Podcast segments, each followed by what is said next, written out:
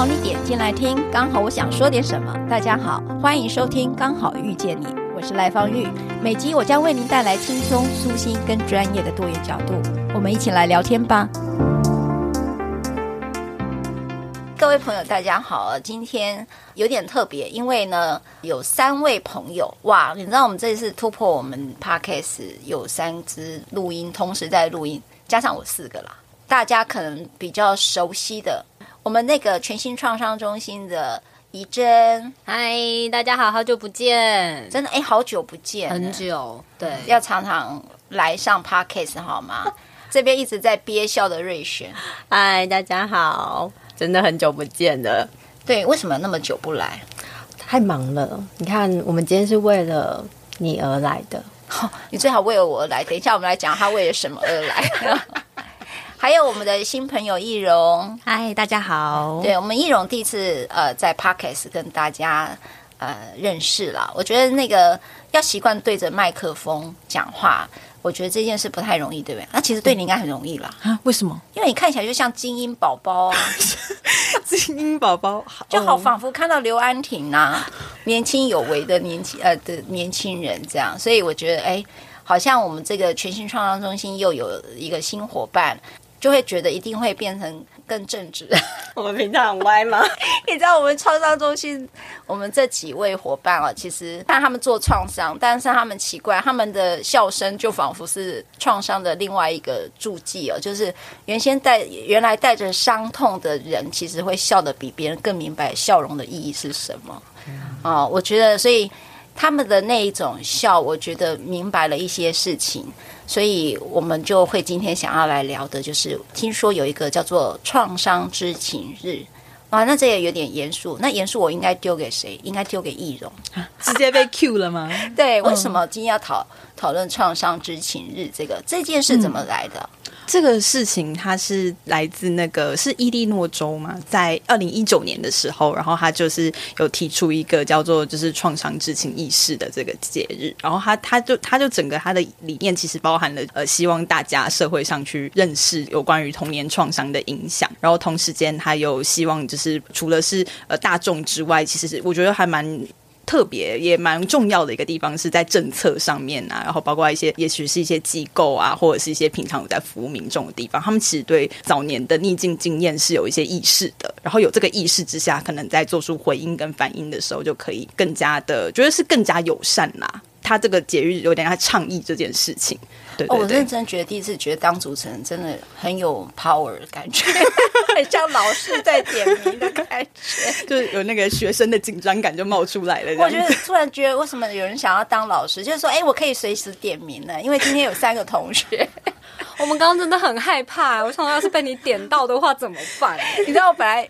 创伤知情日这件事情是要我讲，因为我手上有小抄，可是我明明有小抄的人故意要点一个。我刚才在讲年轻有为的这个年轻人啦，哈，所以就让他先讲，因为他记性就特别好，是我就会硬帮忙。好，我告诉你哦，这个二零一九年五月十五号是第一个这个呃这个所谓的创伤知情日啊，然后他有些什么政策啦，有参众议院决定的啊，认为说儿童逆境的影响可以带来这个社区的这个复原力。好，还有创伤知情护理的重要性。你看这讲话多无聊，就要让年轻人讲，他就你看就不一样了。好无聊，我干嘛讲这一段？只是再重复一次为什么它重要而已，对不对？对，我刚刚有一度想说，哇，我们创伤就是从赖芳玉律师的刚好遇见你开始。以后不敢来上 Podcast，我会让你第一个感受到那种创伤感，就是被点名那种。你知道，我为了被点名跟找不到考考场这件事情，做噩梦做多久啊？这是不是创伤吧？嗯、是啊，集体的创伤，嗯、这是集体创伤，因为我们都是被考试吓大的，对不对？没错，真的。对，好啊，怡珍，你来讲嘛。创伤知情这四个字，你知道创伤知情日，我们知道了，它就是一个五一五，在其实，在台湾还没有这个日子了。那但是全新创伤中心特别把五一五做一个很大的标示，那这个标示是很希望大家。不要把创伤看的是好像只有一部分人的事情。事实上，创伤之情恐怕是我们一群人的事情，可能是你跟我之间的事情，或者是你家庭之间的事情。所以，那我们就要开始理解“创伤之情”这四个字又代表什么呢？代表什么呢？呃，当然可以从一些很很学术，对，很学术的方式去讲。但其实，如果真的是一个呃，我觉得比较口语上面的，嗯，就是当发生事情的时候，你觉得你只剩下自己，然后没有其他任何人可以来帮你，那个就是某一种心理。状态上面的伤，因为那不是我们一个人可以独自承受的情况的时候，它就是一个伤。嗯，对。那我相信这个跟可能护理啊，或者是某一种临床上面讲的那种创伤，好像这两个字要很严重，天灾人祸什么的，这个意思我觉得就有一点点不太一样。嗯，对。但是我觉得创伤知情日它可能更 focus 在的是，因为天灾人祸这一些我们都很。很一般人的认知都会觉得，对，它就是一个一个创伤，就像呃，可能我小的时候，那时候我有经历过九二一大地震或什么，对，那就是一个伤。可是其实早年的创伤这件事情，是我们很容易一直去忽略它的，因为我们都觉得只要只要平安长大没事就好。可是其实这里面有很多我们很隐藏，不管是在心理或生理层面上面被影响到的东西，其实我们是不知道的。对，所以我觉得这是国际创伤知情日，它很新，它二零一九年才开始。可是我觉得他在倡议，我们要更关怀这一些我们小的，不管是我们自己或者是他者他人小的时候所经验到的这一些伤害，对，在整个成长历程当中，它所带来的影响的部分。所以怡珍，你的意思是说，创伤它不是一个大事件或小事件，它的关键在于。你是否因为这一件事情而必须要独自去承受？然后，好像你一直在这个情境当中，我可以理解创伤的意义是这样吗？如果就是假假设问一个问题啊，就是当你发生一件很痛苦的事情的时候，你会跟谁说？我会跟谁说？好，好问题。我以前小时候跟狗说。因为狗最懂得倾听，它也走不掉。对，然后我是我的话，我是跟跟神说，因为我们家是基督徒。哦，你好幸运哦。所以，可是没有人。嗯。哦，只有神。然后你只有狗，我只有狗。怎么会这么对？可是就是没有人呐。那就是那就是你知道这个意思吗？我懂，我懂，没有人，所以他有个孤寂感，对不对？然后他的本质就是断断裂的。我没有办法有连接，没有人在我的旁边可以让我去表达这一些我的心情、我的感受、我的恐惧、我的害怕。你又更清晰了，它是一个断裂的，然后没有任何人跟你连接，没有陪伴的，没有支持的，没有人理解的状态，没有人来安抚我说，也没有不要怕，不要怕的，对。哇，所以最深的寂寞就是创伤喽。嗯。因为就是创伤，它确实就是我觉得，因为创伤这件事，它很多时候都是自己在经历的。可是那个时候其实并不会有其他人。可是，在创伤这件当下事件结束之后，当这时候也没有其他人的时候，我觉得那个孤寂感是非常的深的。嗯嗯嗯嗯。所以换句话说，那我可不可以有一个理解，就是说，如果我知道我现在。举例了哈，我可能现在失恋，可是我会有一个陪伴者。哎，好像哈，失恋的本身没有任何人可以取代你，除了那个离开的人再回来，那个也就是创伤，对吗？嗯，那可能比较像失落，嗯，那比较像失落，那失落也是创伤的反应吗？嗯，失落它有个历程，就是它的可能。走那个失去或痛苦，或大家可能很常听，比较常听到那个悲伤五阶段的那种东西。它有有一种失落，或大部分的失落，它经过那个过程，它可能是是一个正常的过程，是可以过去的。然后它可以慢慢的从那个情绪状态里面复原。虽然每一个人的失落的那个历程跟那个时间的长度是不一样，可是创伤，我觉得它更像是好像某个东西被切断了，或者是它的破坏性是更强的。所以可能有些，我觉得有些值上面是像的，可是又有些不太一样的东西。就是因为我觉得创伤它就是一个，它所发生的事情是你这个人在当下，其实他已经超过你可以处理的能力能力范围。我觉得那种状态是非常无助的。然后我觉得那个无助的那个种孤单感，就是我觉得它就会让一个人经历那种仿佛这个世界只剩下你自己，而那个痛苦只有你自己正在承受着。你知道为什么我开始一直问创伤是什么？其实大家也不妨可以，听众也可以好好回应你对创伤的想象跟定义又是什么？因为创伤之情，如果讲有四个元素。创伤知情四个元素：理解创伤嘛，然后辨识创伤、回应创伤跟防止再受创。前面的英文字开头都是 R，所以它就是创伤知情的四 R 这样子。四个 R，所以我们现在在开始正在理解创伤，对吗？嗯，对。然后理解创伤的知识是什么，对吗？嗯嗯，我们才有办法去辨识创伤。所以我们现在就开始来聊这个。怎么样去辨识创伤，对吗？怎么听起来有点像讲？开始要辨识创伤，所以我我现在有一个理解了，就是创伤这件事情不是像九二一大地震或者是一个就是生离死别这么重大事件，其实在每个人身上都有大大小小的那种创伤，而那种创伤你不一定会一直记得它，因为它可能是在你的童年被。你的经历哈，嗯、那那些东西是曾经你有一刻是非常的孤寂无助，嗯、而且是断裂，旁边没有人，没有任何人理解你这件事情，然后没有办法去陪伴跟安慰你，所以你在处在那个状况下，就仿佛全世界上只有你一个人的那个状态。我相信每个人可能都有这样的一个经验过。那怡珍，你有过吗？有啊，你怎么知道我正想讲话？真的哈、哦，对啊，你你含情脉脉啊，嗯。嗯，对呀，对，因为这那听众朋友可能看不到我们现场的状况，但是刚私募交接的时候，我就是有点害羞这样子。我刚刚在听大律师讲的时候，我就啊，就是也也想到一些自己小时候的事情。可是我刚刚也在讲想一件事情，是为什么早年创伤它这么的复杂？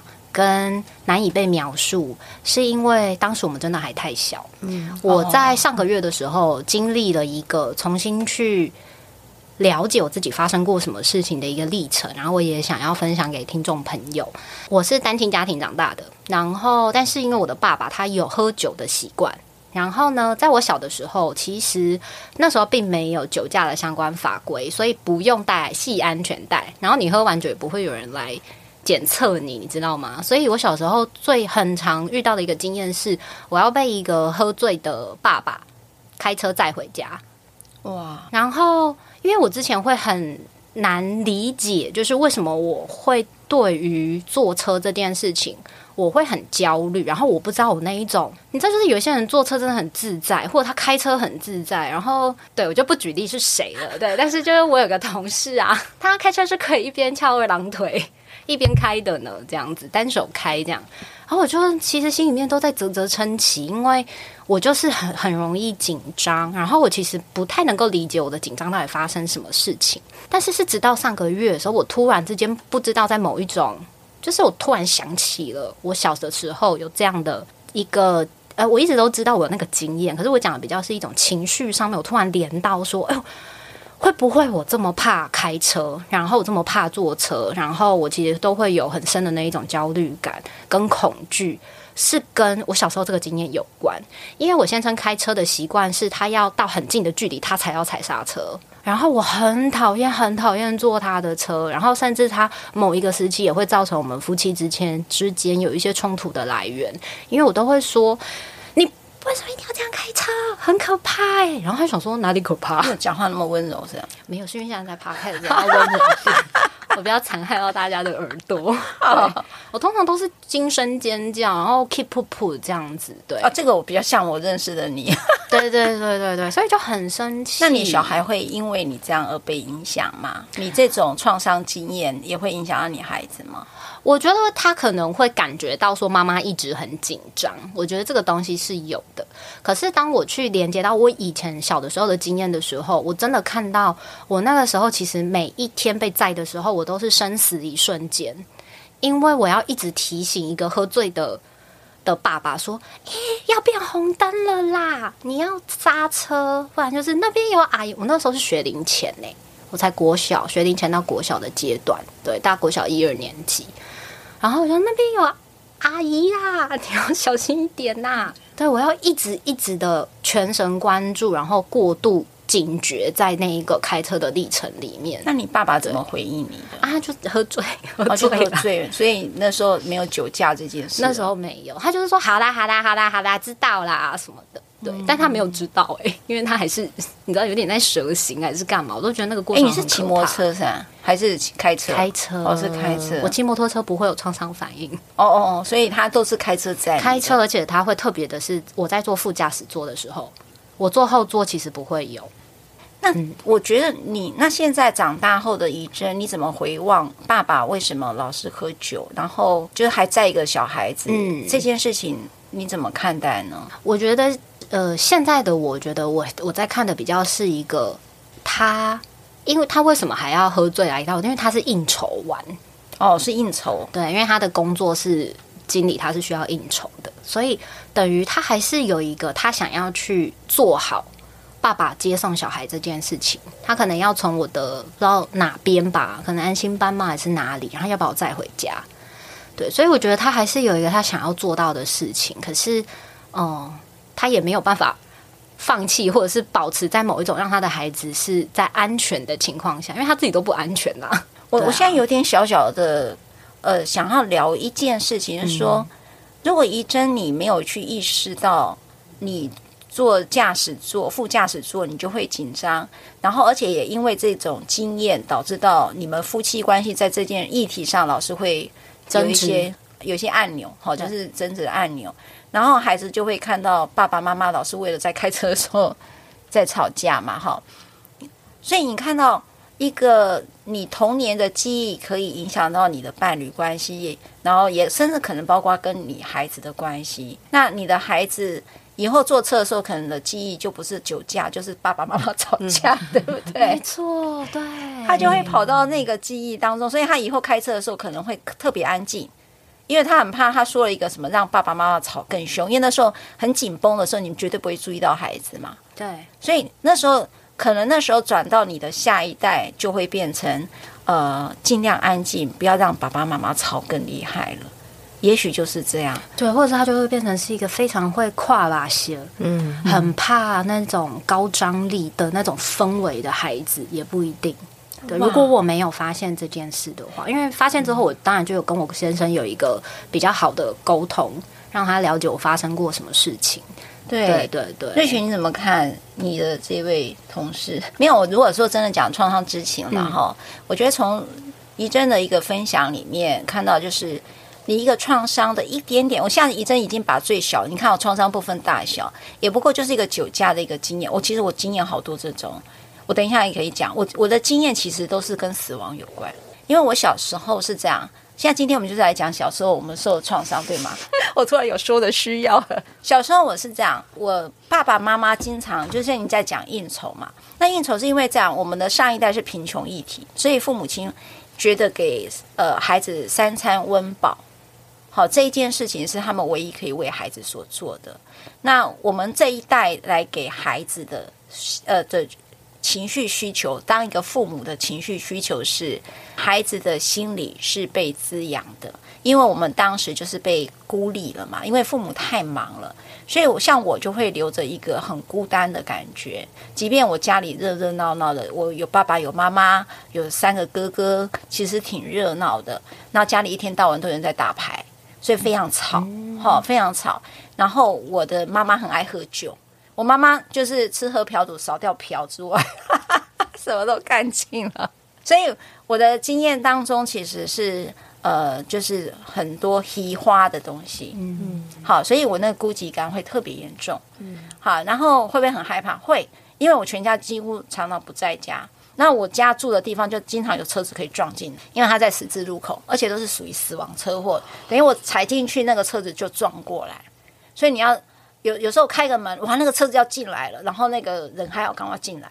然后那个你就知道那个铁卷门的那个速度要快一点，因为我们家前面是十字路口，所以有根柱子。那我小时候就撞撞见呃砂石车。呃，就一个死亡车祸，一个小女孩，就是那个孩子就往前跑，然后就被撞了，然后妈妈在后面哭。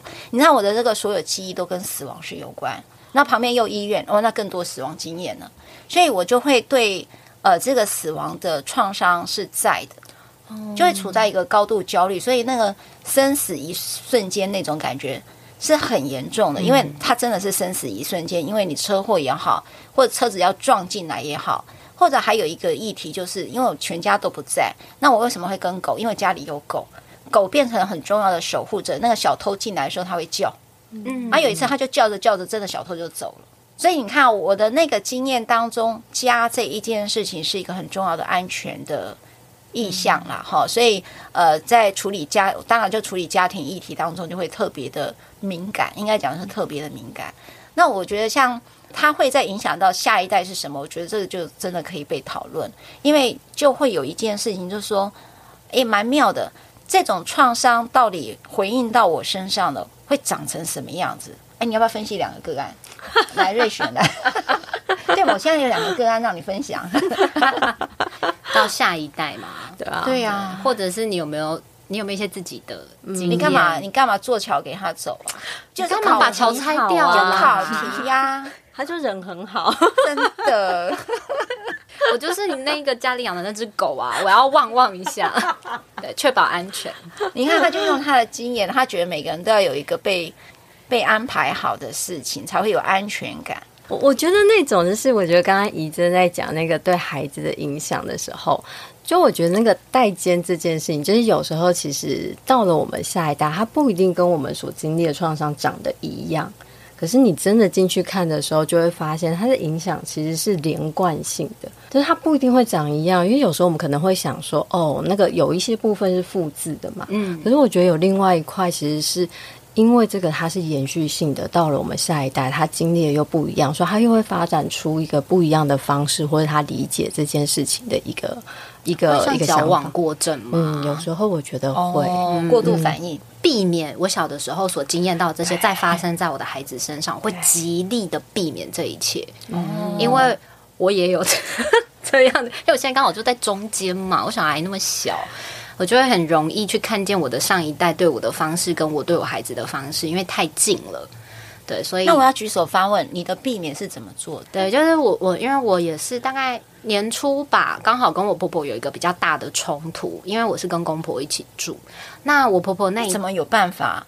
没有，我是说你的公婆怎么有办法跟你住？嗯、所以他们是不是很厉害？哎，你这句话什么意思？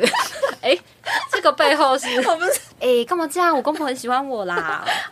对呀、啊，我问他是不是喜欢你再说，你继续往下讲。就是呃，就是因为他们是大概六十几岁，然后他们都是很辛苦、很辛苦的，就是很辛苦过生活的人。那我婆婆有时候她就会，她很不喜欢孩子哭，那个哭会引发她的某一些反应，他会觉得。就是哭很大声，跟他还还有一个议题是，别人会来指证他说，你不会教小孩，所以小孩哭那么大声，他很害怕这件事，然后他也会觉得，哎，我会不会觉得他没有把我的孩子顾好？因为我婆婆是帮我一起顾小孩的，这个是我们后来在聊天的时候才慢慢知道，说原来他背后有这么多的害怕跟焦虑在里面。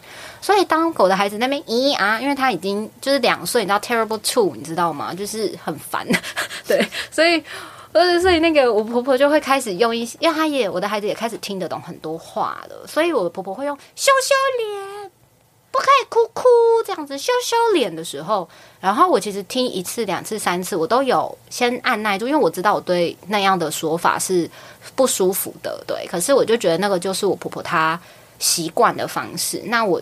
觉得我有个空间在观望这件事情对我孩子的影响。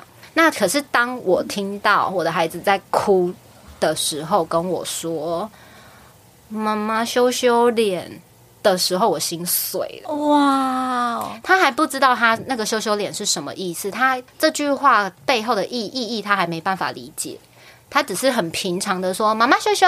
羞羞脸，我哭哭羞羞脸。他这样讲，你就知道他讲的那个意思是没有连到羞愧的那里去。是，可是他已经会用这样的语言来说他自己了。哇，舍不得啊！我心碎掉，就是哦，我现在想到都还是好难过。就是我，我就想说啊，不行耶！就是我好像要 do something，我要做些什么来让这个状况它不要再继续的下去，我才有。鼓起我所有的勇气，我其实是好媳妇啦，赖律师。然后我就鼓起我的勇气去跟我的婆婆说：“诶，妈妈，我最近有发现吼，嗯、呃，就是我们家小朋友怎么怎么样。”然后我说：“我其实听到他会这样讲他自己，我其实好难过，因为可能我小时候也有被这样子对待过，所以那对我来说也是我心里的伤。那我要先能够，就是你要我婆婆的伤，她会同时也出现在，她会影响我，然后她也。”同时出现在我孩子身上的时候，我看见这一切一个串联的时候，我真的会觉得我需要做些什么。但那个做些什么又不是在责怪我婆婆，因为她是这样子过六十几年的人。但是我觉得我婆婆真的很了不起，就是、你不用一直强调这个。我知道你对你婆婆很好，不是？但是但是怡珍，我真的一个很大的谢谢你啊，要很感谢你。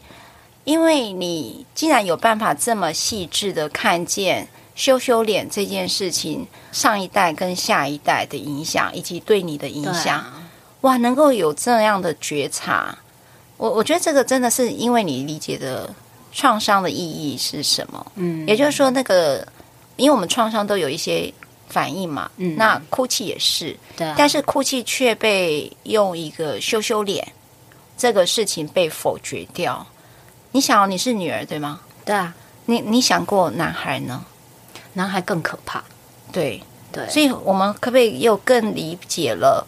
其实有个集体的男性创伤议题在那里，一直不被这个社会看见，嗯，也不被这个男孩，就是长到六十岁还是男孩的那个人看见，嗯，所以他还是一直否决掉这种。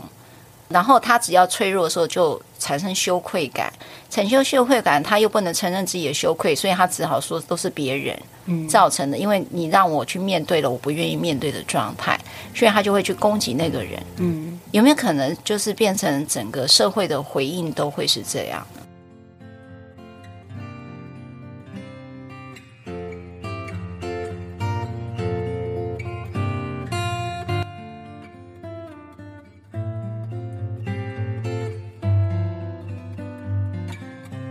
有一种孤单是身边有人陪伴，却没人懂得寂寞；有一种陪伴是我不在你身边，却理解你心里的滋味。